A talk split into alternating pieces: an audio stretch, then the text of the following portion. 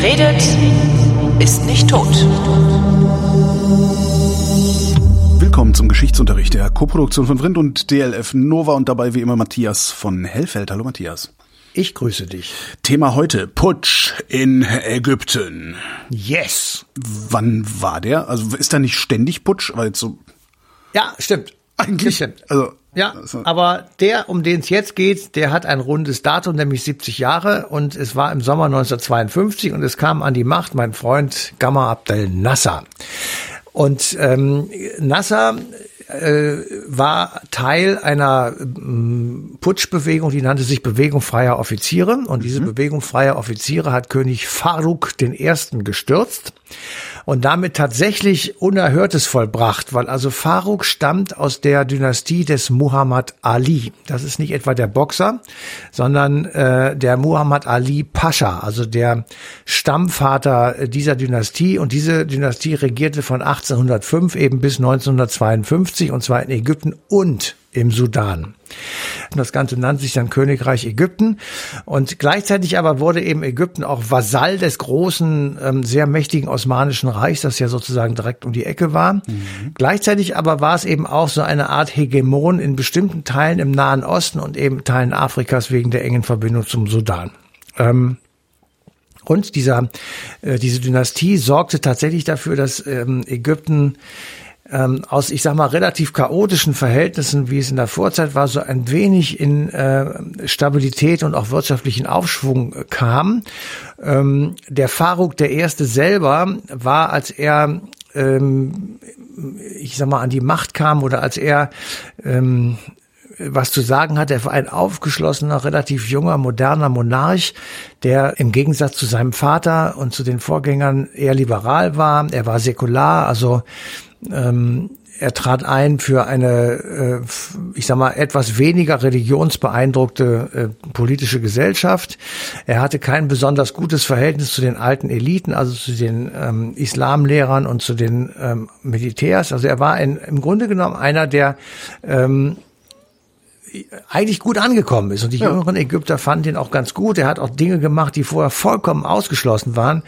Ähm, zum Beispiel hat er, während er intronisiert wurde 1936, äh, eine öffentliche Radioansprache gehalten. Also es war, da haben die Leute gesagt, was ist das denn? Also es ist so ähnlich, äh, die Japaner haben ja ihren Tenno zum ersten Mal gehört äh, bei der Kapitulation 1945. Vorher war der Mann ähm, sozusagen ein Geist. Ja. Den gab's, äh, also visuell und audiomäßig gab's den überhaupt nicht. Ähm, also das war das erste Mal in der Geschichte, dass jemand sowas gemacht hat. Es war auch wenig religiös, was er in seiner Amtseinführung äh, zelebrierte. Und deswegen kam er natürlich sofort äh, in Konflikt mit der muslimischen Geistlichkeit. okay.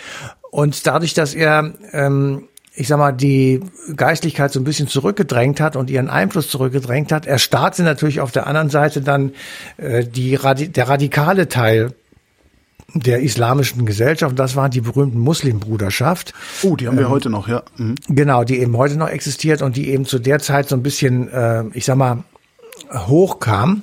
Und er war auch äh, gar nicht so unklug, also politisch betrachtet. Ähm, selbst wenn das, was ich jetzt sage, erstmal nicht politisch erscheint, 1939 nämlich heiratet seine Schwester den späteren persischen Schah Reza Pahlavi. Also ähm, den großen Schah von Persien und der sollte, diese Hochzeit sollte eine, ich sag mal, strategische Allianz, eine politische Allianz herstellen, eben zwischen Ägypten, dem Iran und auch der Türkei. Das Ganze scheiterte dann, also die Ehe wurde wieder geschieden und ähm, das mit der, mit der Allianz hat auch nicht geklappt, aber das war jedenfalls mal eine Idee. Ähm, und äh, das gleiche, die gleiche Idee oder ähm, eine, eine Strategie verfolgte er dann auch während des Zweiten Weltkriegs, der ja kurz danach begann. Er wollte Ägypten auf jeden Fall aus dem Zweiten Weltkrieg raushalten, indem er neutral ähm, sich stellte oder er verkündete, er sei neutral. Ähm, aber das ist natürlich nicht so einfach, wenn du in deinem Land äh, die wichtigste Wasserstraße der Welt hast, nämlich den Suezkanal. Und da auch ähm, italienische und deutsche Verbände in Afrika unterwegs waren, geriet dieser Suezkanal auf einmal ins Visier der italienischen, ähm, des italienischen Militärs. Das wiederum bedeutete, dass Großbritannien diesen Weg unbedingt frei halten wollten, gegen den Willen Ägyptens dort intervenierten. Und damit kamen dann auch die Deutschen ins Spiel. Also man erinnert sich an den Namen Rommel. Klar, der, der ähm, Wüstenfuchs, genau. Genau.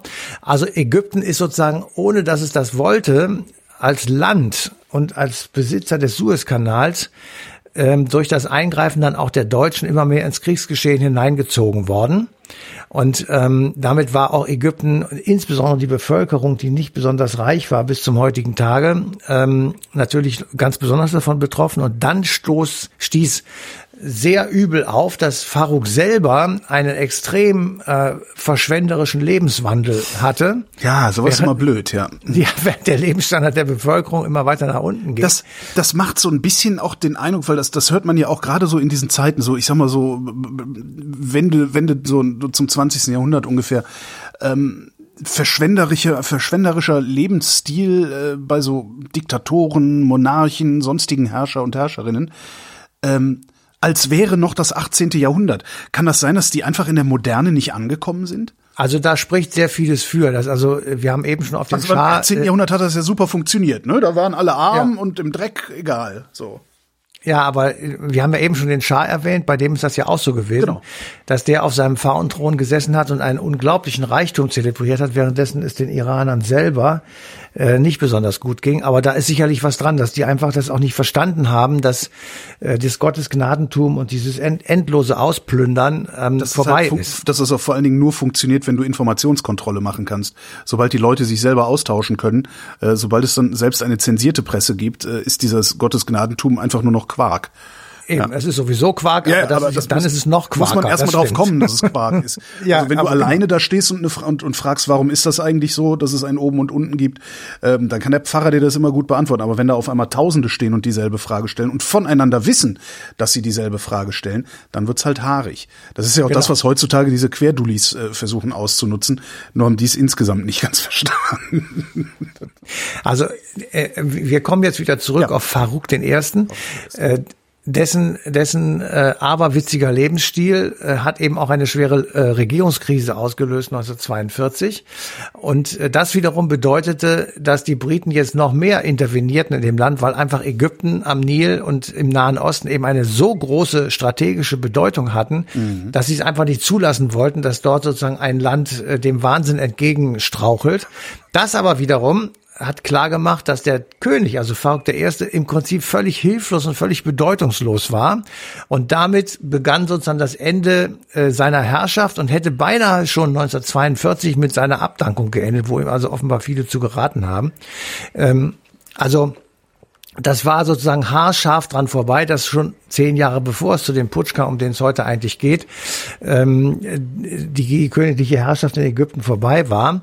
Und er kann sich dann noch so gerade über die Runden retten und macht sich dann allerdings bei den Ägyptern äh, wiederum ein gutes Gesicht, weil nach dem Zweiten Weltkrieg wird ja in unmittelbarer Nachbarschaft der Staat Israel gegründet und es gibt äh, vom ersten Tage an Kriege gegen äh, Israel und an diesen Kriegen 1948 zum Beispiel nimmt ähm, Ägypten teil, mhm. aber wie wir alle wissen aus der Geschichte, das Ganze endet in einem vollkommenen Desaster. Kriegt furchtbar eins auf die Mütze, ja. Ja, weil Israel zur Überraschung aller ähm, es doch hingebekommen hat, sich also so zu bewaffnen, ähm, dass sie halt die Angriffe äh, abwehren kann und äh, gleichzeitig dann sich allmählich dann selbst zum Hegemon aufschwingt. Also das, die, die ganze Geschichte geht irgendwie völlig andersrum aus.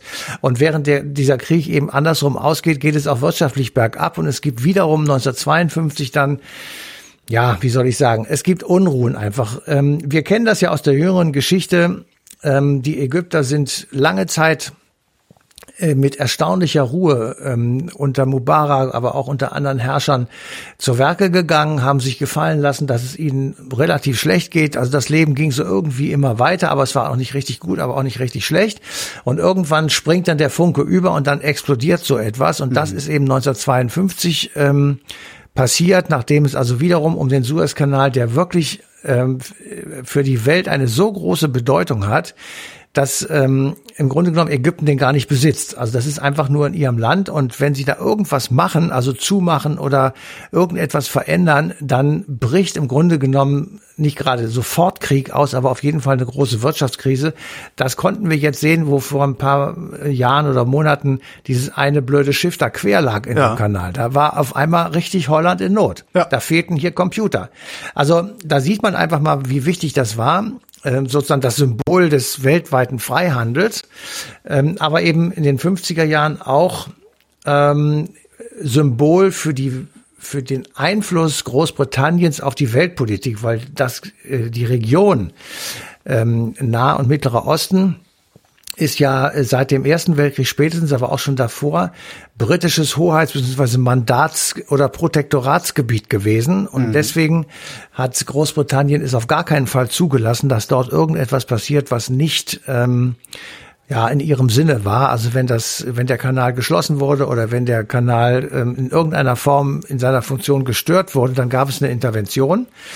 Ähm, und das wiederum hat wieder vor Augen geführt, dass letztendlich ähm, Ägyptens Politik vollkommen hilflos war und der Welt sozusagen ausgeliefert war. Und das haben die, das Volk oder die Menschen irgendwann gemerkt und die Militärs, die in Ägypten wirklich traditionell sehr viel zu sagen haben, haben dann irgendwann gesagt, jetzt ist Schluss und haben geputscht unter der Leitung von Muhammad Najib und eben Gamal Abdel Nasser. Najib wurde der erste Präsident der dann gegründeten Republik Österreich und ähm, Najib wurde zwei Jahre später von Nasser gestürzt und dann wurde Nasser selbst Ministerpräsident und ist dann ähm, äh, selbst sozusagen im höchsten Amt gewesen und hat das Land rund 20 Jahre lang äh, beherrscht und hat es ähm, ich sag mal, unter dem Deckmantel der Militärdiktatur zum Schweigen gebracht oder mhm. zur Ruhe geführt oder stabilisiert, je nachdem, in welcher Position du äh, dich befindest. Ähm, er hat ähm, die Vereinigte Arabische Republik ins Leben gerufen. Die hat drei Jahre existiert. Ähm, da war dann wiederum der Sudan dabei. Das hatten wir ja schon mal ganz früher gehabt. Das sollte so ein bisschen symbolisieren, dass eben Ägypten tatsächlich der Hegemon dieser Gegend ist und auch den Machtanspruch hat. Ähm, er wollte, dass äh, die Religion ähm, wie soll ich sagen, eine, eine feste Position hat in diesem Land, aber eben seine damit nicht antasten könnte. Ähm, also er, er gründet die sogenannte Islamische Konferenz mit Sitz in Mekka. Ähm, also er gründet das, untermauert damit seinen Führungsanspruch in der gesamten islamischen Welt und eben auch in der übrigen Welt, wo es den Islam gibt. Also dadurch, dass das in Mekka ist, das ist ja die Keimzelle und die Urzelle des Islam, ähm, hat er eben gesagt, äh, ich bin ich, ich schwinge mich jetzt auf sozusagen zum, zum Vorsitzenden der islamischen Welt mhm. ähm, über den ganzen Erdball hat allerdings Konkurrenz bekommen von äh, Saudi-Arabien. König Saud gründet die Islamische Weltliga ähm, und symbolisiert damit, mein Freund, äh, es gibt noch andere außer dir. Also wir akzeptieren das so einfach nicht. Und das ist eben auch das Problem, dass du ähm, in dieser sehr komplizierten Gemengelage im Mittleren und Nahen Osten ähm, nicht so einfach sagen kannst, das mache ich jetzt, sondern du musst halt versuchen, irgendwelche Kompromisse zu finden. Und dann kam noch das Problem dazu, dass mit Israel sozusagen der Oberfeind ja. äh, in die in die Nachbarschaft gezogen wurde und ähm, damit äh, war im Grunde genommen äh, arabische Politik ähm, zwischen den beiden Keilen, ähm, wie weit ist der Einfluss des Islam und Israel eingekeilt. Und Nasser äh, versuchte daraus sozusagen herauszukommen. Er propagiert, pro, propa, so jetzt habe ich. Was denn? Pa, er propagierte so etwas wie einen islamischen Sozialismus. Mhm. Ja, das war politisch gemeint, also Freiheit und Unabhängigkeit für Ägypten natürlich. Dann äh, im sozialen Sinne hat er sowas von Gleichheit und Demokratie erzählt, aber nicht in unserem Sinne, also im Sinne der französischen Revolution oder der Aufklärung, sondern eben in einem arabischen Sinne. Das heißt, es galt nicht für jeden diese Gleichheit. Ähm, und im ökonomischen äh, war klar, das ist ein sozialistisches System, das sich eben auf Gerechtigkeit und gegenseitige Hilfe stützt. Und da wiederum kann man natürlich sehr viel ableiten aus dem Koran. Ähm, und dieser Koran ist dann letztendlich auch der vierte Teil dieses ähm, äh, Sozialismus, dieses islamischen Sozialismus, in dem er also sagte, es gibt mehr Bedeutung ähm, ich sag mal, für die Scharia. Das hat er aber nur gesagt und nicht wirklich umgesetzt. Und damit siehst du auch diesen Schlingerkurs, den er halt gefahren hat. Ähm, und dann noch sozusagen, dass du permanent Israel vor Augen hast. Israel wird während dieser Zeit vom Westen äh, militärisch hochgepäppelt. Ähm, Israel verteidigt sich sehr erfolgreich gegen alle Angriffe, die es auf ein, auf das Land gibt. Und ähm, hält sozusagen stand. Und das ja. hat ihn sehr überrascht. Das gleiche, dann kommen noch die Palästinenser dazu. Also es ist ein, eine wirklich extrem komplizierte Gemengelage, in denen Herr Nasser äh, Regierungschef war. Und als dritte Säule, und das ist auch nicht ähm, zu verachten, er gehört zu den Ideengebern und Gründern der Blockfreien. Ach, also, hier mit Tito und so. Genau, er war mit Tito und mit Nehru. Mhm. Äh, derjenige, der also die Idee entwickelte äh, der Blockfreien, die es ja bis zum heutigen Tage noch geht. Und diese Blockfreien, das war eine Konstruktion, die die drei sich da ausgedacht haben, äh, die auch genau darauf hinaus lief, dass es sehr, sehr unterschiedliche, sehr heterogene Zusammensetzungen geben wird, weil die Menschen oder die Länder, die dort zusammenkamen, aus ganz unterschiedlichen politischen Lagern waren. Mhm. Also ähm, Tito hatte ja das Problem zwischen Moskau und Washington sozusagen immer hin und her zu titschen. Er war einerseits Kommunist, aber andererseits fand er auch ähm, die Verlockungen des Westens durchaus angenehm, hat also so eine Art Mischsystem in Jugoslawien eingerichtet mhm. und hat sich auch sehr oft mit äh, den sowjetischen Führern gestritten. Also Khrushchev und Brezhnev haben sich also des Öfteren an ihm die Zähne ausgebissen. Ähm, und Nehru in Indien äh, hatte noch ganz andere Sorgen und war also auf einem ganz anderen Dampfer. Deswegen war diese Bewegung der Blockfreien von vornherein so gegründet worden, dass es eben keine Organisation ist, sondern eine Bewegung. Das gibt keinen festen Sitz irgendwo, es gibt keine Bürokratie, keine Verwaltung, es gibt keine Tagesordnung, es gibt keine Satzung, es gibt keinerlei ähm, Vorschriften, an die sich die einzelnen Mitglieder halten müssen. Es gibt auch keine Sitzungen, in denen sie überstimmt werden können. Aha. Es, es gibt nur die eine Idee, dass man sagt, wir möchten weder zum einen noch zum anderen gehören und versuchen einfach so eine Art Schaukelpolitik. Und wir repräsentieren zwei Drittel der Menschheit. Das war dann, äh, und das ist ja nun auch wirklich ein Wort, haben sie dann gedacht, könnte man möglicherweise ausnutzen, ähm, um Glas zu entsorgen. Sekunde. Das könnte man möglicherweise ausnutzen äh, bei den Vereinten Nationen, weil man entsprechend auch viele Stimmen hat ähm, und dadurch sozusagen die den den Unterdrückten dieser Welt eine Stimme zu verleihen. Und das passiert, das stimmte auch völlig überein mit dem Eindruck, den Nasser von Ägypten hatte. Also ein ein großes Volk äh, mit einer großen historischen Tradition. Ähm, aber es ist im Nahen Osten nie so richtig zur Geltung gekommen, weil es eben immer von, ich sag mal, vom Osmanischen Reich ähm, als Anhängsel betrachtet wurde oder gegen Israel verloren hat und so weiter. Also es war ähm, genau das, was er letztendlich auch ähm, vorgefunden hat in Ägypten und ähm, ja, also er hat dieses Land ähm, geführt und er war für den Westen derjenige, der diesen Mythos kreiert hat, dass Ägypten so eine Art ähm, na, Kontrollmacht, Schutzmacht, Stabilitätsmacht im Nahen Osten ist. Hegemon. Ja, Hegemon, aber eben nur über die, über das nördliche Afrika. Ja. Ähm, und er hat natürlich dafür gesorgt, dass äh, die Muslimbruderschaft und ähnliche Gestalten eben in Ägypten nicht so wahnsinnig viel zu sagen hatten. Ähm, und das ging auch weiter unter, unter seinem Nachfolger, ähm, der äh, Anwar Assadat war. Und nur damit so zur Erklärung, der Nasser ist nicht irgendwie umgebracht worden, sondern der ist eines natürlichen Todes, nämlich an einem Herz, Herzinfarkt verstorben. Mhm. Und selten ähm, genug, ne? Selten genug, genau. Ähm, aber es hat im Übrigen auch von der Muslimbruderschaft ein Attentat auf ihn gegeben, dass er knapp überlebt hat. Also es hätte auch ähm, durchaus schon ähm, ja, äh, anders laufen können. Der Anwar al-Sadat, ähm, der änderte die Politik Ägyptens in zwei Punkten.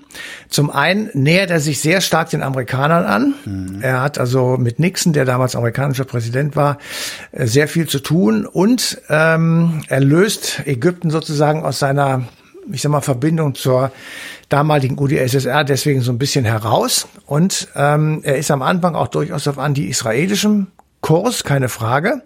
Aber irgendwann stimmt er dann um und sagt, wir müssen versuchen, einen Ausgleich zu finden. Und dieser Ausgleich wird unter Jimmy Carter, äh, ich sag mal, angeschoben, der dann Nachfolger wurde. Mhm. Ähm, und 1977 dann ähm, kommt es zu einer äh, äh, symbolischen Geste, die den Nahostkonflikt tatsächlich äh, um eine große äh, äh, das hat im Nahostkonflikt eine große Erleichterung gebracht, nämlich ähm, Sadat hält eine Rede vor der Knesset mhm. und sagt äh, den Israelis, also wenn ihr Frieden wollt, dann müsst ihr das sagen und dann machen wir das. Also er hat die Entscheidung zu Frieden in die Hand der Israelis gegeben und das, das war sozusagen so erstaunlich, dass Menachem Begin, äh, der damals israelischer ähm, Ministerpräsident war, darauf eingegangen ist, das endet dann im berühmten Camp David Abkommen, ja. mit dem Friedensabkommen und dem Friedensnobelpreis. So, das ist sozusagen die Geschichte äh, Ägyptens und die Position, die es auch immer noch hat. Es gibt seitdem keinen Krieg mehr zwischen Ägypten und Israel. Es gibt diplomatische Beziehungen, es gibt ähm, Grenzausgleichskommissionen und so weiter und so fort. Also es gibt alles Mögliche, was eben unter normalen Staaten oder Nachbarstaaten auch üblich ist. Und das ähm, ist sozusagen im Übergang von Nasser zu Sadat dann äh, passiert und ähm, ist ein, ein wesentlicher Teil, weswegen der Nahostkonflikt ähm, zwar immer noch nicht fertig und ausgeräumt ist, aber natürlich jetzt in den letzten Jahren nicht mehr so dramatisch ähm, aufgeflammt ähm, schäumt oder aufgeflammt ist, dass es so richtig, ja, dass es richtig wochenlangen Krieg ja, gibt ja, mit, ja. mit äh, den beiden Großmächten auf der einen oder der anderen Seite. Das ist alles äh, vorbei.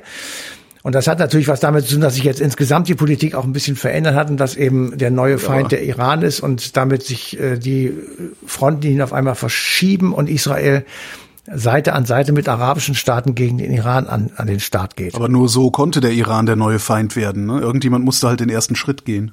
Ja, hat Sadat, ja, genau. hat Sadat Nasser gebraucht dafür oder äh, war Nasser also nur Sadat, so eine, so eine Übergangszeit? Nein, nein, Nasser war eine ganz wichtige Person und ähm, der, der hat er nicht gebraucht, sondern er wäre noch äh, zehn Jahre weiter am, am Start geblieben, weil ähm, er war noch nicht so alt. Also insofern, dass der ich meinte das ein bisschen anders. Ich meine, hat, hat Sadat ähm, für Nasser den, die, die Grundsteine gelegt oder das Fundament gelegt damit oder war Nasser ist Nasser irgendwann von alleine zur Vernunft gekommen, sagen wir mal so? Nein, nein, also er hat, äh, nee, das kann man gar nicht sagen, weil Sadat hat am Anfang, äh, er war ja, also Sadat war auch schon unter Nasser eine ganz wichtige, große Person. Der war General, der war, okay. äh, ich glaube, Parlamentspräsident. Also es war eine, eine bedeutende, große Person in der ägyptischen Innenpolitik, der dann die Nachfolge angetreten hat, hat zunächst einmal die Politik Nassers weitergeführt. Mhm. Das bedeutete ein streng äh, anti-israelischer Kurs, ein strenger, ich sag mal, auf Hegemonie abzählender Kurs Ägyptens, mhm. äh, enge Anbindung an die Palästinenser, enge Anbindung an die arabische Welt, enge Anbindung an die islamische Geistlichkeit und so weiter. Und das änderte sich dann im Laufe der Zeit, dass er einfach, äh, ich sag mal, eingesehen hat oder die Idee hatte, ähm, nach, ähm, nach dem Jom Kippur-Krieg, der war 1973, ähm, also drei Jahre ähm, nachdem er ins Amt gekommen ist, ist dieser Krieg, den verliert Ägypten ebenfalls und die anderen arabischen Staaten auch. Also es ist ähm, dann irgendwann sagte ich, wir müssen jetzt was anders machen. Und da kommt so allmählich dieses Umdenken dann ähm, wird er natürlich auch unterstützt ähm, dann von Jimmy Carter, der ja der Friedenserdnusskönig war ähm, und der einfach die diplomatischen Beziehungen zwischen Israel und Ägypten herstellen wollte. Und dann kommt das Ganze ins Rollen und das endet dann irgendwann, ähm, ich sag mal, wie fast wie von alleine in diesem Friedensnobelpreis. Und logisch ist dann auch in Anführungsstrichen, dass er im Oktober, also Sadat im Oktober 1981 bei einer Militärparade ermordet wird, weil er eben einen sehr strengen und äh, harten Kurs gegen zum Beispiel die Muslimbruderschaft mhm. gefahren ist ähm, und die sich dann entsprechend ähm, gewehrt haben, also mit den Möglichkeiten, die halt diese Typen dann drauf haben. Matthias von Hellfeld, vielen Dank. Kein Problem, gerne. Und euch vielen Dank für die Aufmerksamkeit und ein Verweis aufs Radio, denn die passende Ausgabe Eine Stunde History läuft auf DLF Nova am 18. Juli 2022.